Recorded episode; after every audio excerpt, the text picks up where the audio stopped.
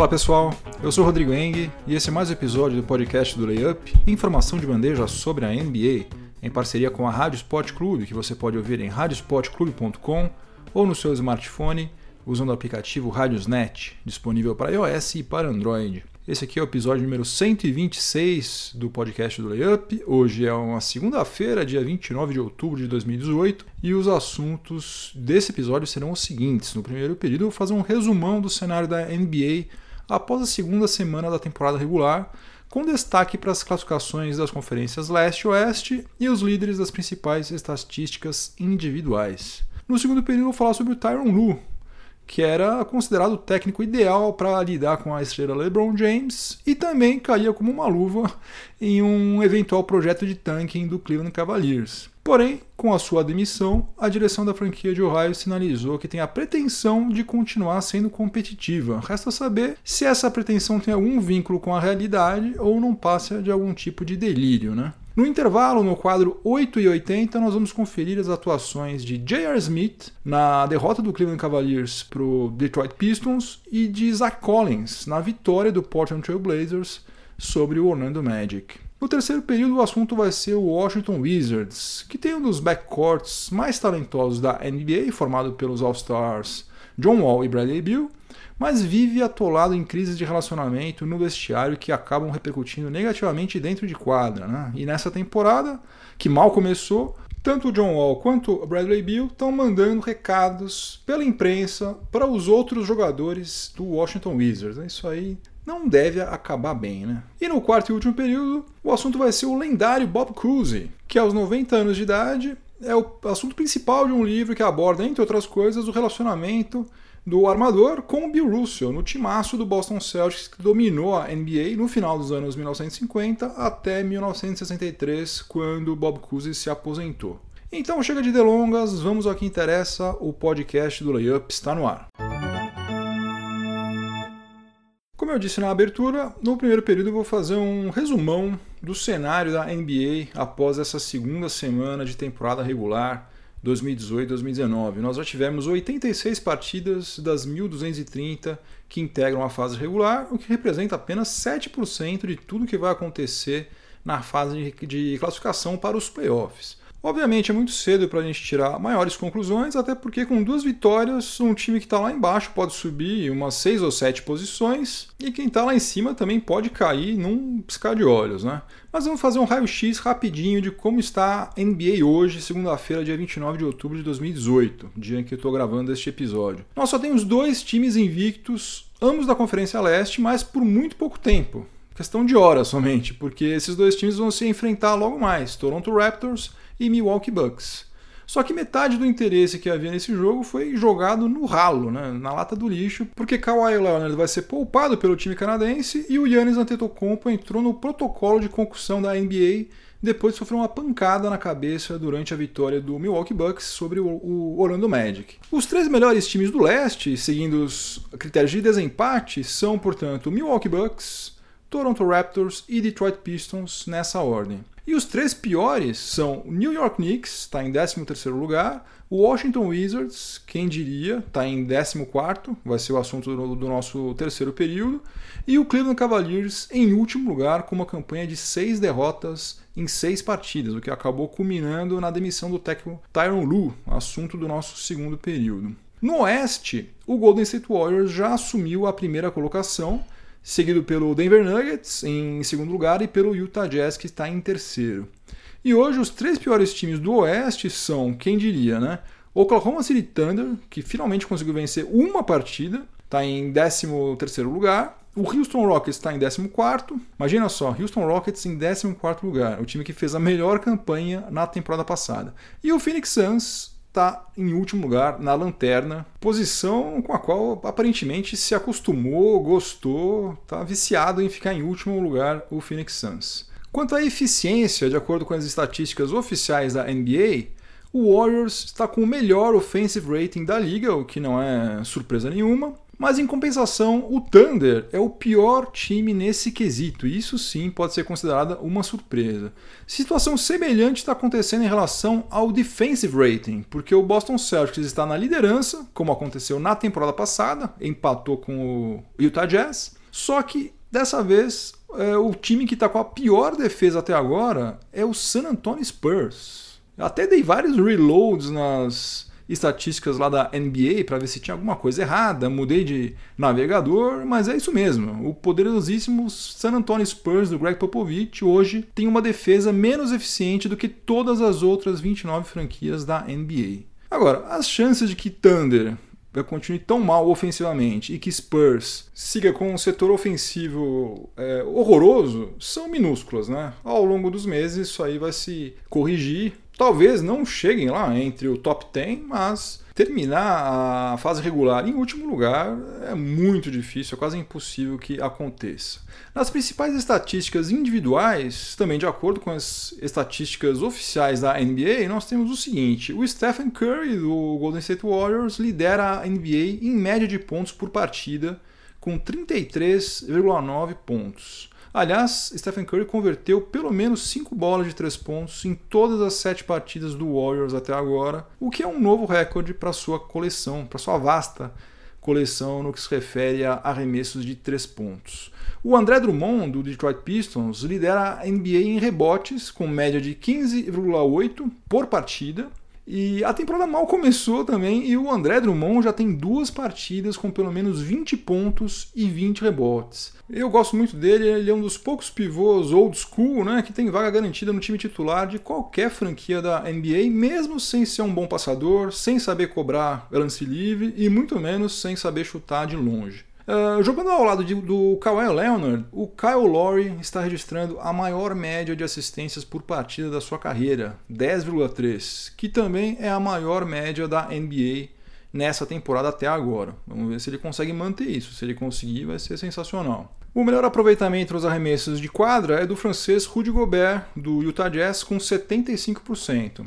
Vários jogadores têm aproveitamento de 100% nas cobranças de lances livres, mas o Cody Zeller, do Charlotte Hornets, merece destaque porque ele foi o que mais converteu lances livres até agora. Ele está com 13 de 13 por enquanto. E só para fazer um follow-up da performance do nosso glorioso DeAndre Jordan, o pivô do Dallas Mavericks já cobrou 30 lances livres nessa temporada e só desperdiçou 4. É simplesmente inacreditável a evolução de DeAndre Jordan na cobrança dos lances livres. Realmente algum milagre ele deve ter vendido a alma dele para o demônio. E para fechar esse período, a maior distorção que nós temos nos números nesse início de temporada certamente está no aproveitamento dos arremessos de fora do perímetro. Estatística que está sendo liderada pelo Nikola Vucevic do Orlando Magic, que tem sete chutes convertidos de três pontos em apenas nove tentativas. É uma amostragem muito pequena, isso aí dificilmente vai se sustentar. No segundo período do podcast do Layup, em parceria com a Rádio Sport Club, os assuntos serão Tyron Lu e o Cleveland Cavaliers. O Tyron Lu foi demitido do cargo de técnico do Cleveland Cavaliers. A franquia de Ohio perdeu todos os seis primeiros jogos da temporada, está em último lugar no leste, como eu falei no primeiro período. E o general manager Kobe Altman decidiu pedir para o Tyron Lue dar uma passadinha lá no RH.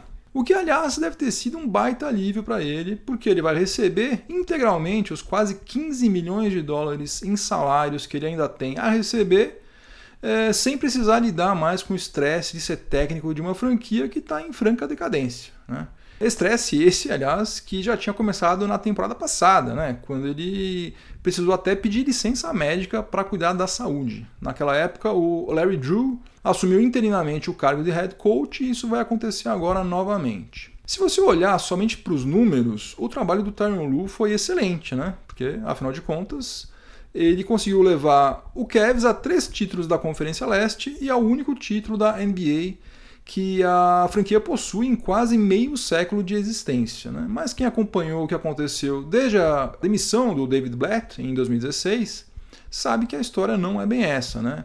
Tyron Lu era um dos assistentes do David Blatt e ele foi elevado à condição de head coach simplesmente porque ele é um cara que iria aceitar sem problemas o protagonismo de LeBron James que foi o técnico do Cavs dentro de quadra, enquanto esteve lá, e também muitas vezes foi também o técnico fora de quadra, né? Passou por cima de Tyron Lu, atropelou Tyron Lu várias vezes. Agora, sem LeBron James no elenco, passou a ser impossível Tyron Lu esconder o fato de que ele é um técnico medíocre. É um técnico que, na verdade, nunca teve a altura de comandar nem Cleveland Cavaliers, nem Brooklyn Nets, nem Phoenix Suns, nenhum time da NBA.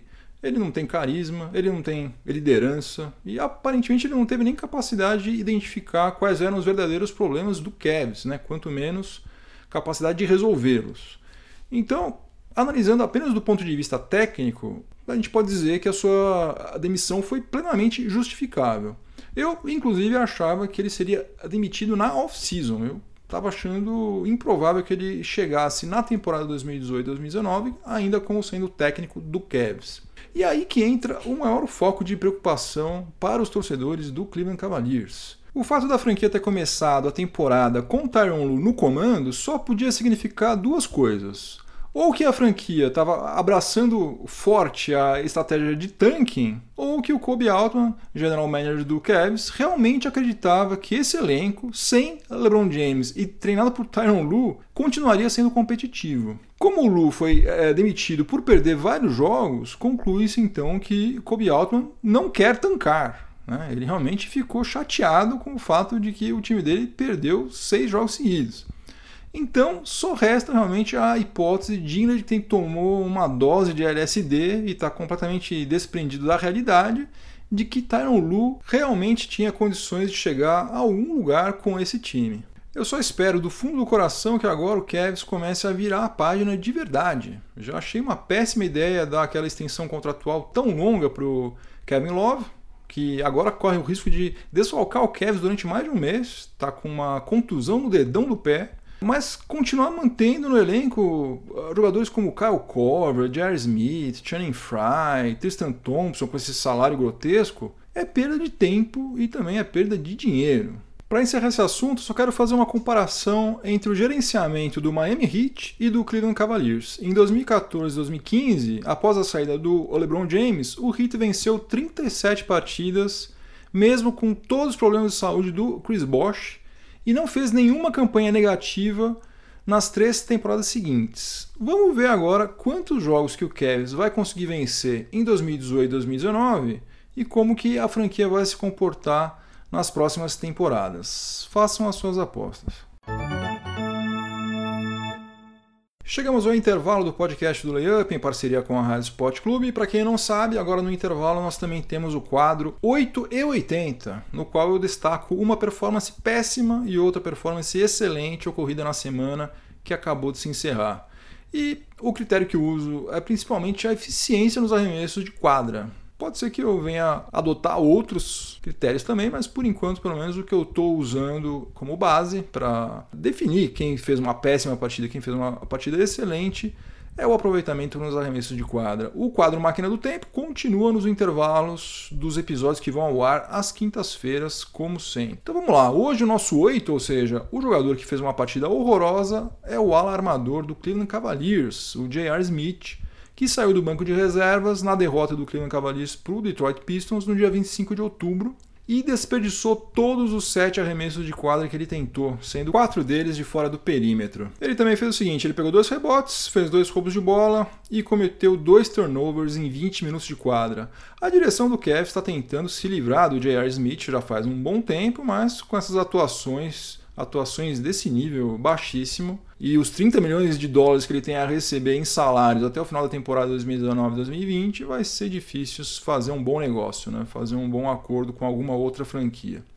E o nosso 80 dessa semana, ou seja, aquele que fez uma partida excelente, é um jogador do Portland Trail Blazers, que também saiu do banco de reservas no mesmo dia 25 de outubro, só que ao contrário do J.R. Smith, ele detonou. Na vitória sobre o Orlando Magic, o Zach Collins converteu todos os sete arremessos de quadra que ele tentou, sendo dois deles de três pontos. Ele pegou seis rebotes, fez duas assistências, dois roubos de bola e um bloqueio. O Zach Collins marcou 17 pontos em 17 minutos de quadra, eficiência em pessoa, e também converteu o único lance livre que ele cobrou. Péssima notícia para o Myers Leonard, né? que a cada dia que passa perde mais espaço no elenco do Trailblazers e a essa altura já não demonstra ter nenhuma possibilidade de justificar aqueles 41 milhões de dólares que a franquia do Oregon investiu nele em 2016. No terceiro período do podcast do Layup, em parceria com a Rádio Sport Clube, eu vou falar sobre o Washington Wizards. O tempo passa e com ele inevitavelmente acabam vindo mudanças, mas algumas coisas parecem estar imunes à passagem do tempo, né? para o bem e para o mal. No âmbito da NBA, infelizmente, nós temos um exemplo negativo no Washington Wizards, porque desde 2003, quando Michael Jordan humilhava os seus companheiros de equipe mais jovens, dizendo que eles não tinham qualidade suficiente para calçar um Jordan, passando pelo xaropíssimo Gilbert Arenas na década de 2000 e agora nessa década de 2010, quase sempre envolvendo John Wall e Bradley Beal, o vestiário do Washington Wizards também tem sido palco de vários problemas de relacionamento que acabam refletindo diretamente no rendimento da equipe dentro de quadra. Nessa temporada, como eu mencionei no primeiro período, o Washington Wizards ocupa a penúltima colocação no leste, com apenas uma vitória em seis partidas sendo que o único resultado positivo aconteceu depois de uma prorrogação e por apenas um ponto de diferença. Quase sempre esses problemas de relacionamento entre os jogadores do Washington Wizards ganham destaque na mídia, mas dessa vez a coisa começou cedo. Depois da derrota para o Sacramento Kings, Bradley Beal deu a entender que tem gente no time reclamando porque quer ficar mais tempo em quadra e quer ter mais oportunidades de arremessos, em vez de se preocupar com o que é mais importante, né? Defesa, a marcação, rebotes, enfim. Minutos depois, o John Wall deu uma declaração muito semelhante, como se os dois, se Bill e Wall, tivessem falado entre si sobre esse assunto anteriormente. Ao que tudo indica, está rolando uma competição por minutos entre pelo menos cinco jogadores: o titular Otto Porter Jr. e os reservas Kelly Uber Jr., Jeff Green, Austin Rivers e o Tomás Satoransky. Isso obviamente acontece em todas as franquias, é claro, não é só lá. Todo mundo quer jogar, né? E essa competição, em princípio, é sempre saudável. O problema é que aparentemente o técnico Scott Brooks não está sabendo administrar essa competição para que ela renda lucro e não prejuízo para o Washington Wizards. Agora, quem deve estar dando risada disso tudo é o Marcin Gortá, o pivô polonês Marcin Gortá, que foi negociado pelo Wizards com o Los Angeles Clippers naquela troca pelo Austin Rivers, depois de ter tido uma série de desentendimentos com o John Wall. E daí a franquia entre John Wall e Marcin Gortá, obviamente, ficou do lado de John Wall e despachou o polonês lá para a Califórnia. Agora, Marcin Gortá está dando risada porque o problema aparentemente não era ele, né? John Wall, acho que se ficar perdido numa ilha deserta, é capaz ele brigar com o siri, com o caranguejo, com o tucano, com a árvore, com todo mundo lá. Agora, o que é mais preocupante de tudo é o seguinte: o Dwight Howard ainda nem estreou pelo Washington Wizards e ele tem um histórico justamente de tornar o vestiário um verdadeiro inferno quando ele não recebe aqueles minutos e não tem aquelas chances de arremessos que ele acredita merecer ter. Foi assim lá no Houston Rockets. Ele entendia que James Harden tinha que passar mais a bola para ele, que ele tinha que ter mais chances, mais toques, né? receber mais bola, ter mais oportunidade de tentar pontuar. E agora, quem nos garante que isso não vai se repetir lá no Washington Wizards? Porque apesar dos estilos de jogo de James Harden e de John Wall não serem exatamente parecidos, os dois têm a necessidade de ter a bola em mãos durante muito tempo. Então, coitado do Scott Brooks, já está tendo problemas agora. Imagina quando chegar Dwight Howard nessa bagunça aí, realmente ele vai ter que tirar muitos coelhos de várias cartolas, de várias mangas para conseguir dar um pouco de harmonia para o ambiente lá do Washington Wizards e evitar que a franquia faça uma campanha desastrosa. No quarto e último período do podcast do Layup, em parceria com a Rádio Sport Clube, eu vou falar sobre um livro. Um assunto meio diferente aqui para o nosso podcast. Acabou de ser lançado um livro que vai interessar bastante aos torcedores do Boston Celtics e a todo mundo que gosta de NBA e da história da liga. Eu, por exemplo, sou apaixonado. Chama-se The Last Pass, o último passe, né? Da Penguin Press. Foi escrito pelo jornalista Gary Pomerantz a partir de uma série de entrevistas com o lendário armador Bob Cousy, que completou 90 anos de idade agora no dia 9 de agosto. Tem uma série de ótimos livros sobre basquete né, que são lançados nos Estados Unidos e que nunca ganham tradução aqui para o português. Infelizmente, isso também deve acontecer com o The Last Pass. Mas quem acompanha basquete norte-americano geralmente manja alguma coisa de inglês, e daí com uma dose de boa vontade, um dicionário online, mesmo quem não é fluente, consegue encarar a maior parte da literatura que existe sobre NBA no mercado. O The Last Pass, capa dura, está saindo por 18 dólares e 30 centavos e a versão para Kindle está 21 dólares e 41 centavos. Como no livro digital não tem frete, acaba saindo mais em conta, mesmo custando um pouquinho mais caro. E aproveitando o assunto, eu vou abrir um parênteses aqui no podcast, porque eu sei que tem muitos jovens na faixa dos 15 a 25 anos que escutam o podcast do Layup e eu vou bancar o tiozão que fica dando conselho para quem não pediu conselho. Mas o que eu vou dizer é a mais pura realidade que eu repito para qualquer pessoa com a qual me preocupo. Olha, saber ler, escrever e falar inglês razoavelmente bem não é mais um diferencial, é um requisito mínimo para praticamente qualquer profissão. Então não fica postergando aprender inglês indefinidamente, porque um belo dia você vai precisar e daí não dá tempo de aprender assim, ó, num passe de mágica. Quem já tem alguma base, se for ler algum livro sobre um assunto que te interessa, como por exemplo no nosso caso basquete, é um ótimo jeito de você ampliar o seu vocabulário e também a ganhar confiança. Né? Depois que você lê um livro de 300 páginas, você fala: puxa vida, eu não sou um zero à esquerda quando o assunto é inglês. Eu li esse livro aqui inteiro. Né?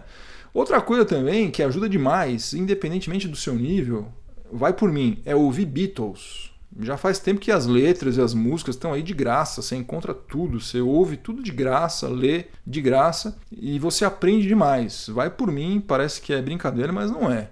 E quem já está num estágio mais avançado, mas não tem tempo, não tem grana suficiente para fazer curso, pega Friends lá no Netflix e assiste sem legenda. Não substituir a aula, é óbvio, mas é muito melhor do que nada e isso aí pode fazer toda a diferença do mundo quando você for fazer uma entrevista. Outra coisa, isso vale para tudo na vida, não fique se comparando com os outros, né? Compare-se com você mesmo, a, sei lá, por exemplo, seis meses atrás. Como que você estava seis meses atrás e como você está agora? Se você melhorou, mesmo que seja pouca coisa, ótimo, parabéns. Usa isso aí como uma motivação para você melhorar cada vez mais. Se você não melhorou, para e vê o que, que não está legal na sua estratégia, né? Mas deixa eu fechar esse parênteses aqui e voltar a falar sobre o livro do Bob Cousy, que eu ainda não li, mas já entrou na minha fila. E ele tem tudo para ser extremamente interessante, primeiramente porque Bob Cousy foi o líder da dinastia que o Boston Celtics construiu a partir da metade dos anos 1950 até ele se aposentar em 1963. Ele já era uma das estrelas da NBA desde 1950, quando entrou na liga, né? Aliás, ele foi All-Star em todas as suas 13 temporadas mas o Celtics só começou a ganhar título de verdade depois que o Red Auerbach, o técnico, né, Red Auerbach e Bill Russell foram contratados. E aí que entra a parte mais interessante desse The Last Pass, porque Bob Cousy sente até hoje que ele tem um débito com o Bill Russell. Ele sente que antes de partir dessa para melhor, ele precisa fazer o último passe, ele precisa dar a última assistência ao pivôzão que na verdade era a estrela do Boston Celtics. Nos anos 1950 e 60, o preconceito racial nos Estados Unidos era incomparavelmente maior do que é hoje em dia, e a mídia norte-americana dava muito mais destaque ao Bob Cousy, que era branco, do que ao Bill Russell. Bill Russell foi um dos atletas negros que bateu de frente contra essa doença que é o racismo e hoje Bob Cousy percebeu que deveria ter apoiado publicamente o companheiro de equipe, coisa que ele não fez naquela época, então está batendo um remorso. Então, antes tarde do que nunca, né? Além disso, nesse livro, Bob Cousy conta como ele virou jogador de basquete. Ele é filho de um casal de imigrantes franceses que tinham um relacionamento super tumultuado, brigavam sem parar, e ele, para fugir desse ambiente pesado que tinha em casa, ele ia para as ruas de Nova York, onde ele acabou ganhando destaque nas quadras de basquete. Enfim, eu que sou torcedor do Lakers, mas tenho a NBA acima de tudo, estou ansioso para ler The Last Pass e acho que boa parte de quem está me ouvindo agora também ficou. Game over, acabou mais um episódio do podcast do Layup. Obrigado pela companhia, espero que vocês tenham gostado. Os recados de praxe: siga o Layup nas mídias sociais, no Facebook é LayupBR, no Twitter é LayupBR também, no Instagram é LayupNBA. Por favor, se inscreva no canal do Layup no YouTube. Entra lá no site layup.com.br e daí você vai encontrar ícones das várias mídias sociais do Layup na parte superior do lado direito. Daí você vai encontrar o ícone do YouTube, clica nele, se inscreva, por favor, no canal do YouTube que você vai me ajudar demais. Aliás, efusivos abraços ao Vitor Hugo, ao Edu Queiroz e ao Ícaro Carvalho. Se você estiver ouvindo este episódio em alguma plataforma de podcast, aproveite para avaliar positivamente o podcast do Layup, me dá uma força. E se você estiver ouvindo na Rádio Sport Clube, continue sintonizado por aí que vem mais informação esportiva de qualidade na sequência. Uma ótima semana para todo mundo, muito juízo e até a próxima. Um abração, tchau, tchau.